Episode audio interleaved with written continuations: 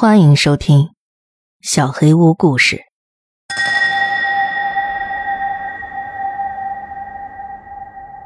尸体化妆师。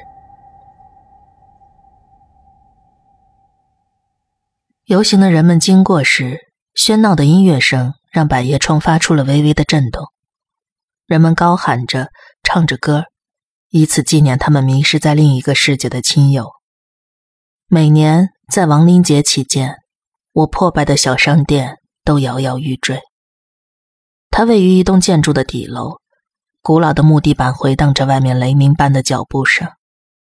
我看着蜡烛的小火苗，一些陌生面孔的影子，躺坐的头骨，还有闪着光的头饰，像黑漆漆的幽灵一样飘过窗外。我用木炭画笔在画纸上勾勒着人体素描。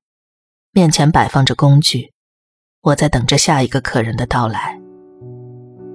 在我画小臂的曲线时，门前的铃铛响了起来，一个人的身影颤抖着蹭了进来，他似乎很难保持平衡。我期待地抬起头，看到部分腐烂的尸体，一张下垂的脸凝视着我，他柔软的头发遮在脸上，身体的形状已经很模糊了。但我还是判定她是个女性。你好，请坐。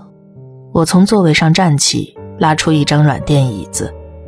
女人盯着我，嘴唇发蓝，眼睛像是有白内障，几乎是个盲人了吧？但还不算是。她拖着身体挪动到椅子上，骨头咔咔的响着，光着的脚在木地板上发出滑腻的声音。这声音曾经让我感到很恶心。但我并没有退缩，他并不是我的第一位客人。我安静的坐着，等他开口。观察了片刻之后，刺耳的声音响起：“他们说，你……”他的声音含糊不清，很难辨别。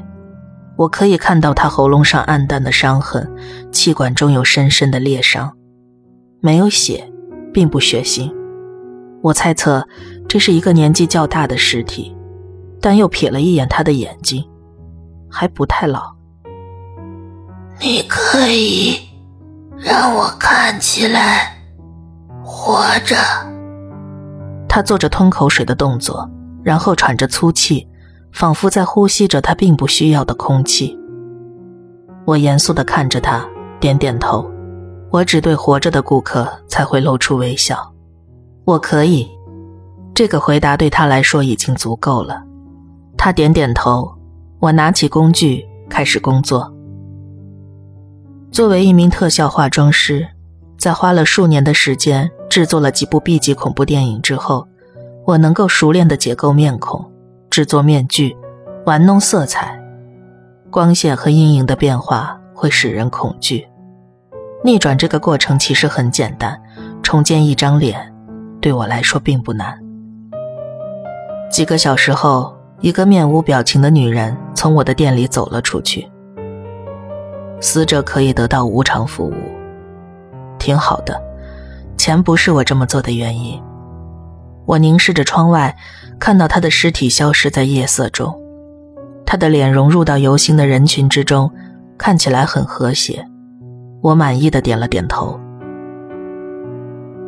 三年了，我一直做着死者的化妆师。我仍然记得见到第一个顾客时自己的尖叫声，他的身上沾满了血，嘴唇发青，脸庞肿胀，走进了我的店里。他是具新鲜的尸体。当时的我面临着失业危机，工作和生活都在同一家满布灰尘的店里，身心疲惫，整个人一团糟。我记得我当时在想。现在就是我的结局了吧？死神自己走向了我。我奋力挣扎，想摆脱自己身体僵硬的状态，但是眼前不断的冒着金星。尸体笨拙的弯下腰，拖着沉重的步子走向我，瞪着眼睛，蓝色的嘴唇仿佛在说话。他的那种乞求和绝望的表情，把我从阴霾中拖了出来。求你了。我什么都不会做的。我就想见见他。我知道他会参加游戏，我就只想见见他。他哽咽着，死去的肉流不下泪水，但他脸上痛苦的表情，像在我的心里刺下了一把刀。我为为什么来这儿？我努力遏制自己想站起来逃走的念头，逼迫自己盯着那张科学怪人般畸形的脸，同时，他也在凝视着我。我还记得你，我还活着的时候，你可以给人换脸。他说这话时的表情，我永远不会忘记。那种由衷的期待，让他肿胀的脸。看上去就像活人一般生动。拜托了，我点了点头。我花了好几个小时才让他改头换面。我的手法早已生疏，尽管那是我曾为之骄傲的技能。我的手像风中的树叶一样颤抖。我搞砸了一些地方，在改正的时候又犯了更多的错误。四个小时后。我完成了。他看着镜子里的自己，震惊、敬畏。他谢过我，拖着脚走了出去。我没有要求他付款，我甚至没动过这个念头。我不知道他能不能再见到自己口中的那个他，或者那个他是他的什么人。我不知道自己的劳动成果是否帮助他找到了慰藉。第二年来了更多的客人，那时我知道，应该是奏效了。在过去的三年之中，每年的亡灵节，他们走进我的店里，希望再活一晚。一些尸体想像其他活人一样，不引人注意的参加游行；也有像第一个客人一样的，他们想再见见自己爱的人，听听他们的声音。仿佛自己活着时一样。有些尸体来，只是因为他们对这个魔术一样把他们变回活人的事情感到好奇，哪怕只有一天。我是个艺术家，在苍白的灰色皮肤上一层一层的为死气沉沉的尸体注入生命。我也成为了一名外科医生，教自己如何将松散的肠子缝合到腹腔之中。如何制造假眼，再把它们插到空洞的眼窝之中？很多时候，我不得不含泪把头转开，心就像堵到了嗓子眼里，因为它们已经腐烂的无法修复了。我又拿起炭笔画起了素描。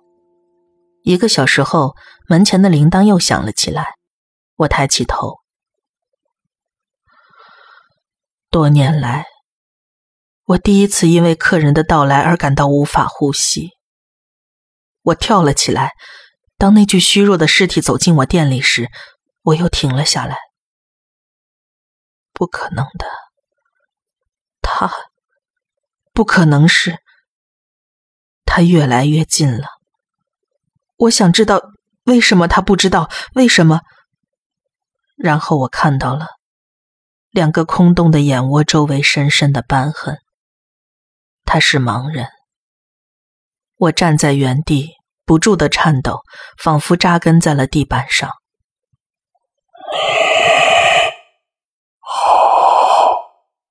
他的声音微不可闻，声带几乎不能用了，只能发出听不见的耳语。我沉默着，一瞬间。我像被送回到了几年之前，我不说话的那几年，好像为期两年的言语治疗、两年的心理专家疏导从来没有发生过。他慢慢的走向我，尽管看不见，但是他能感觉到我的位置。他微微侧转身体，把耳朵面向我。我想知道他是否能听见我颤抖的呼吸声。我不知道他的耳朵腐烂程度有多严重。是依旧灵敏，还是几乎丧失了功能？他转头想要离开，我急忙走了过去，把颤抖的手搭在他的肩膀上。我能感觉到他下面的骨头。他看上去很振奋。我把他拉到椅子上时，他颤抖着说了谢谢。我张开嘴想说话，但喉咙咔咔作响，嗓子里堵着什么，我说不出话来。眼睛后面阵阵袭来的头痛使我无法呼吸。但没关系，他替我开口了：“我来晚了吗？”他说的很慢，听不到声带的震动。他的声音不过是一种呼出的气体，在他泄气的肺里嗡嗡作响，轻轻地拂过磨损的声带。我说不了话，把全部的注意力放在听他的耳语上。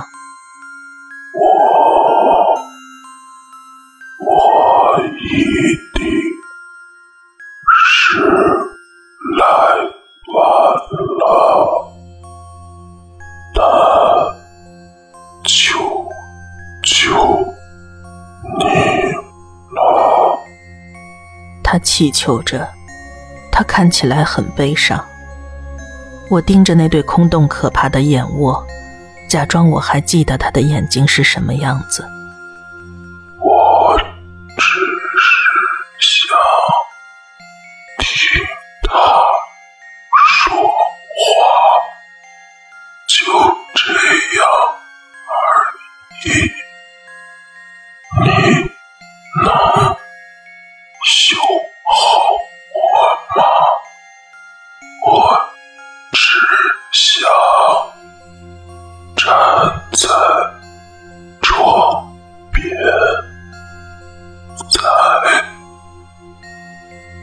他沉默了，泪水从我的脸颊滚落，双手不停的颤抖。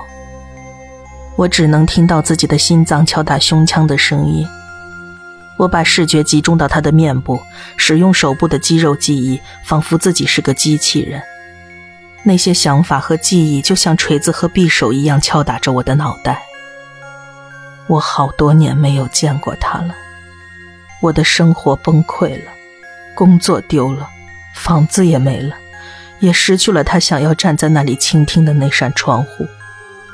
我不知道他身上发生了什么，但现在或许可以了。我一直没找到他，但他找到了我。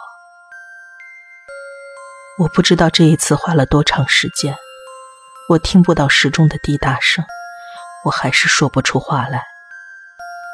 终于。我的手停了下来。我看上去还活着吗？他问道。我的回答应该是是的。他看上去跟我上次见到他时一模一样。在他离开我的生活之前。在他从我身边被夺走之前，现在他取代了那个为失踪者准备的空墓碑。嗯，是的，爸爸，我终于可以发出声音了。他一脸震惊的转向了我。爸爸，你看上去棒极了。